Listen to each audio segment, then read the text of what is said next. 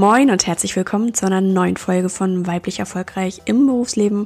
Dein Abenteuer als Frau in der Alpha-Welt. Heute mit dem Thema Elterngeld und Kurzarbeit. Mein Name ist Katrin Strate. Ich bin Wirtschaftspsychologin, Coach und Trainerin. Und du bist hier richtig, wenn du als Frau in der Alpha-Welt erfolgreich, entspannt unterwegs sein möchtest. Und zwar ganz ohne Geschlechterkampf, sondern für mehr Erfolg durch und sich selbstbewusste Frauen. Ja, Corona ist ja in aller Munde. Ich glaube, man kommt momentan gar nicht umhin, dort immer wieder auch in den Medien mit diesem Thema konfrontiert zu werden, leider.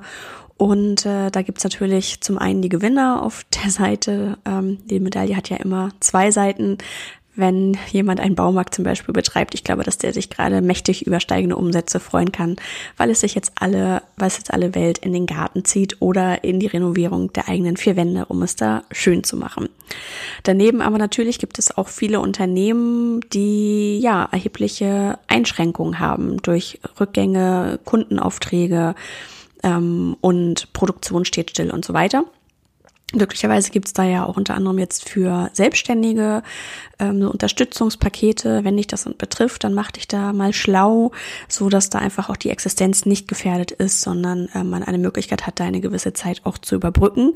Und genauso gibt es eben auch für Unternehmen mithilfe der Kurzarbeit eine ja, Instrument, um einfach auch ganz schnell flexibel auf diese neue Situation reagieren zu können. Denn im Regelfall sind ja vor allem die Personalkosten die Kosten, die am Ende dann ein Unternehmen, einem Unternehmen das Genick brechen.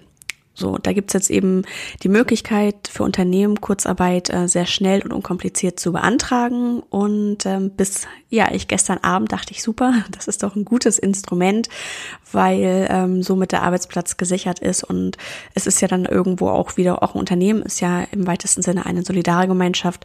Und äh, dann, wenn jeder ein bisschen was abgibt und reduziert, kann dadurch dann das Unternehmen weiter fortbestehen. Und das Schöne ist, dass es dann eben auch alle gleichermaßen betrifft und ähm, alle davon gleichermaßen betroffen sind.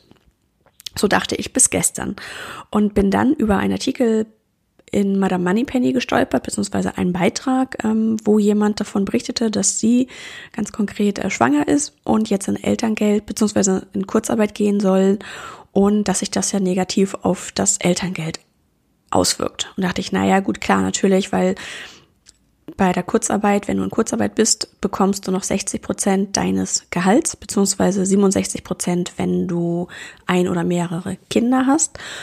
Naja, und 60 Prozent deines bisherigen Einkommens, das ist natürlich erst einmal ein Einschnitt, zumal er ja sehr ungeplant kommt und du damit im Zweifelsfall vielleicht gar nicht gerechnet hast, weil das jetzt von jetzt auf gleich dann sofort so umgestellt wurde.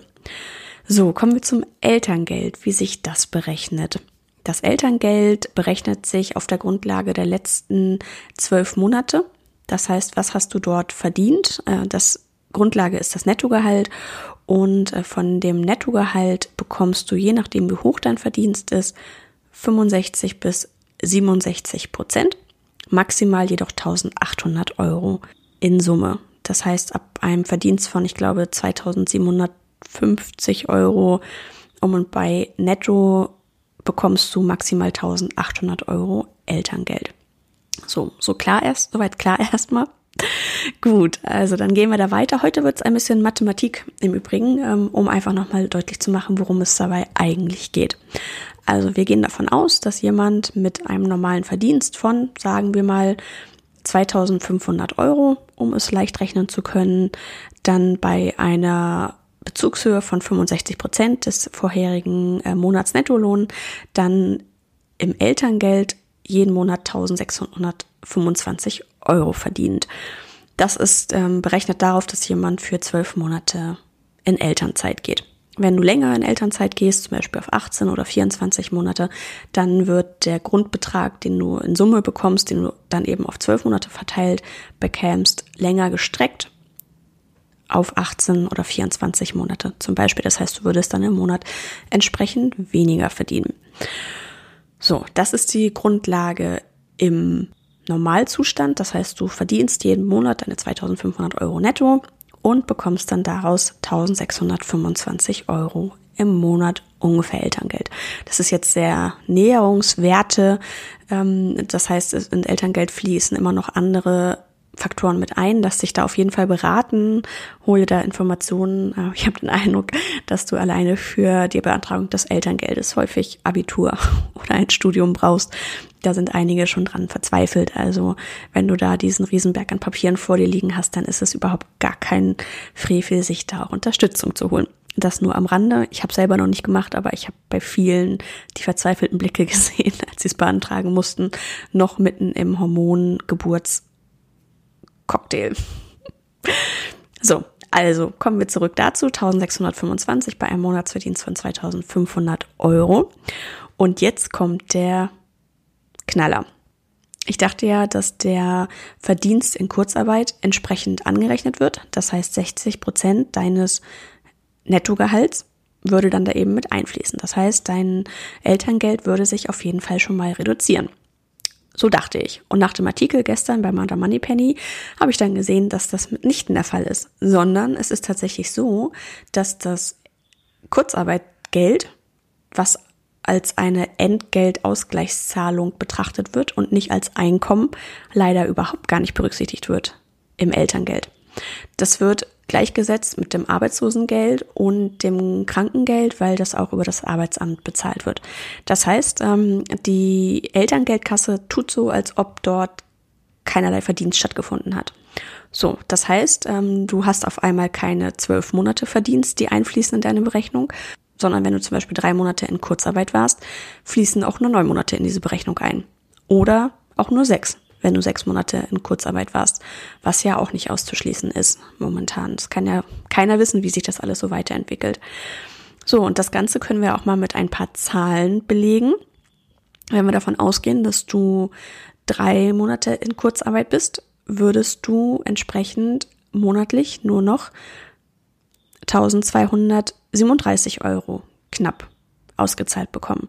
Das sind schon mal 300 Euro weniger Entschuldigung, 400 Euro weniger, als du sonst bekämst, wenn du eben nicht in Kurzarbeit wärst.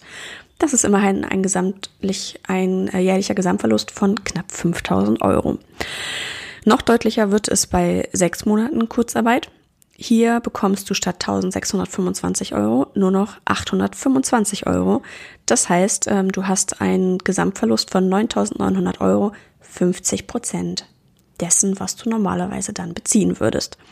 Wenn wir da nochmal ein anderes Rechenbeispiel mit reinbringen, ähm, bei einem Nettoverdienst von 1500 Euro und auch hier ebenfalls 65 Prozent Ersatzrate, einem Bezugszeitraum von zwölf Monaten, da läge der da läge das Elterngeld bei einem regulären Verdienst ohne Kurzarbeit bei 975 Euro.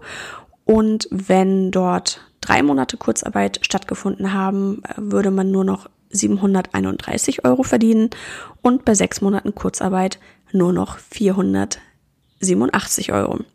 Das wäre ein jährlicher Gesamtverlust von 5800 Euro, also auch hier 50 Prozent des Gesamtguthabens geht dadurch verloren. Der läge nämlich ansonsten bei jährlich 11.700 Euro. Ja, warum erzähle ich dir das alles? Ähm, ich bin ehrlich gesagt ziemlich schockiert.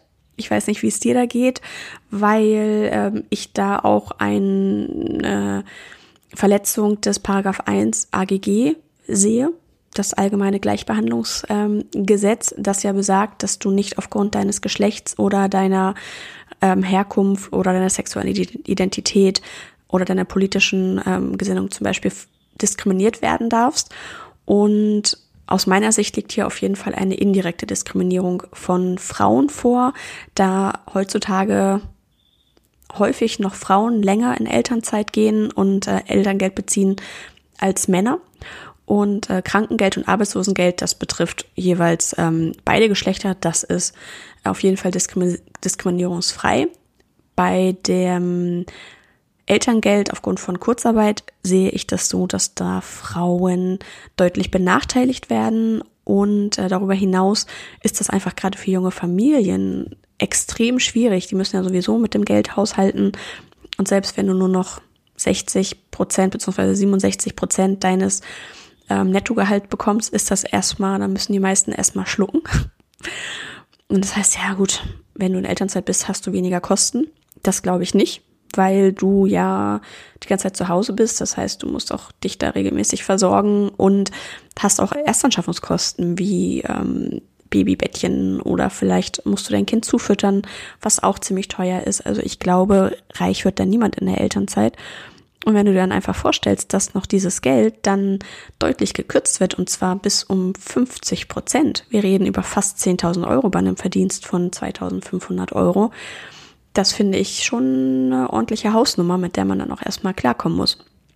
So, also ich war da gestern echt schockiert und habe da auch ähm, ja länger drüber geredet und wir haben überlegt, was man da machen kann. Und ich habe jetzt deswegen als Konsequenz einfach mal eine E-Mail an einen ähm, Bundestagsabgeordneten formuliert, um auf diesen Sachverhalt hinzuweisen, weil ich glaube, gerade passiert ja ganz viel und ich finde das sehr beeindruckend, wie schnell das alles geht, dass da ähm, wirklich unkompliziert, flexibel Hilfspakete geschnürt werden, um Unternehmen zu unterstützen und eben auch ähm, Freiberufler und Selbstständige. Und gerade die Kurzarbeit, finde ich, ist da wirklich ein gutes Instrument, um einfach zu überbrücken und damit auch viele Arbeitsplätze zu sichern. Nur ich glaube, dass da einfach dieser Punkt aufgrund der Schnelligkeit, äh, in der das alles da gewachsen und entstanden ist, vielleicht einfach auch noch übersehen wurde. Und deswegen finde ich es ganz wichtig, dass wir darauf hinweisen, auch gerade als, als Frauen, die das vielleicht aktuell schon betrifft oder die es vielleicht zukünftig auch betreffen könnte. Ich habe dann danach noch ein bisschen gelesen, so wie machen andere das und ja, Krankschreibung zum Beispiel ist keine Option, weil dann bist du ja im Krankengeld irgendwann und hast dann das gleiche Problem, weil das Krankengeld auch nicht angerechnet wird. Und die einzige Möglichkeit ist dann das Beschäftigungsverbot, weil äh, du da dann deine vollen Bezüge erhältst und das auch vollkommen angerechnet wird. Zum einen ist es rechtlich fraglich, ob das tatsächlich der Weg ist, ein Beschäftigungsverbot ähm, zu erwirken, wenn man eigentlich gesund ist und arbeiten könnte. Und ich glaube, das möchte eigentlich auch, das möchte eigentlich auch niemand. Denn ähm, ja, mir würde es so gehen, ich würde lieber arbeiten gehen, als zu Hause zu sitzen und zu warten, bis irgendwann die Geburt ist, sondern ja, ich möchte auch gerne unter Menschen sein, ich möchte meinen Beitrag leisten zur Gesellschaft und zum Unternehmen. Im Sinne des Unternehmens ist es mit Sicherheit auch nicht, wenn äh, dort auf einmal kurzfristig eine Arbeitskraft wegfällt und volkswirtschaftlich schon gar nicht, wenn auf einmal dann dort dein Gehalt aus der Umlage bezahlt wird. Denn ähm, wenn du auf deinem Gehaltsnachweis mal drauf schaust, da gibt's die Umlage U1 und U2, das sind nur minimalste Prozent. Ähm, ich glaube sogar im 0, irgendwas Bereich. Das merkst du eigentlich gar nicht, aber das ist dann das Geld, das in diese Töpfe fließt, um dann ähm, Frauen im Beschäftigungsverbot zu bezahlen, wenn sie einfach ihren ihren Beruf nicht ausüben können aufgrund der Schwangerschaft. So, und das ist eigentlich ein Hilfsmittel, um entsprechend ähm, Frauen zu unterstützen, die zum Beispiel in Chemiekonzernen arbeiten oder ähm, im in der Pflege und dort äh, Gefahr laufen, ähm, dass die Gesundheit, ihre eigene Gesundheit oder auch die Gesundheit ihres Kindes gefährdet sind, wenn sie dort weiterarbeiten. Von daher ist das eine gute Sache, dass es die gibt und die soll auch unbedingt genutzt werden. Nur ähm, so ist es natürlich fragwürdig, wenn so ein Topf oder so ein Instrument genutzt werden muss, um finanziell über die Runden zu kommen. Das heißt, da ist ja definitiv ein Denkfehler und so ist es nicht gedacht. Und wenn man sich dann da auf so eine rechtliche Grauzone begeben muss und vielleicht noch seinen Frauenarzt überreden muss, dass er einem ein Beschäftigungsverbot ausspricht, dann finde ich, sind wir da an einem Punkt, ähm, wo auch da einfach die Gesellschaft bzw. die Politik gefordert ist, weil hier eine, ein Aspekt übersehen wurde und der nachgezogen werden muss. Denn so wie es momentan ist, wird man ja bestraft, wenn man schwanger ist. So, heute mal ein bisschen politisch.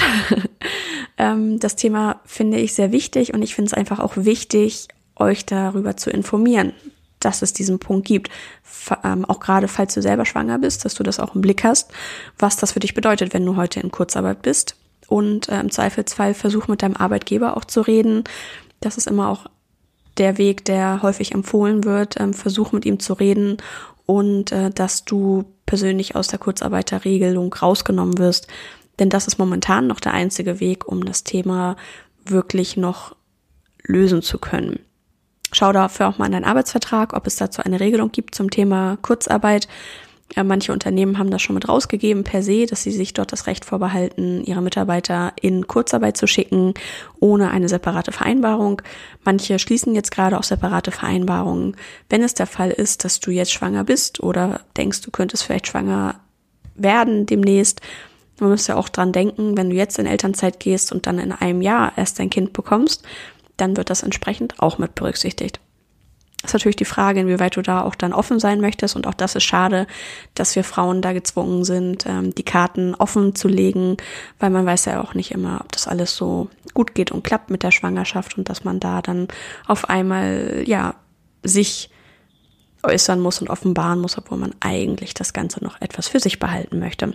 Das für dich als Information, wie aktuell die Sachlage ist, wie das aussieht, damit du einfach schon mal informiert bist und wenn du Lust hast, dann nutzt doch auch die Gelegenheit und mach das Ganze öffentlich, weil ich glaube, je häufiger, je mehr es angesprochen wird, je bewusster da auch die Öffentlichkeit für dieses Thema wird, umso eher wird sich da auch was ändern.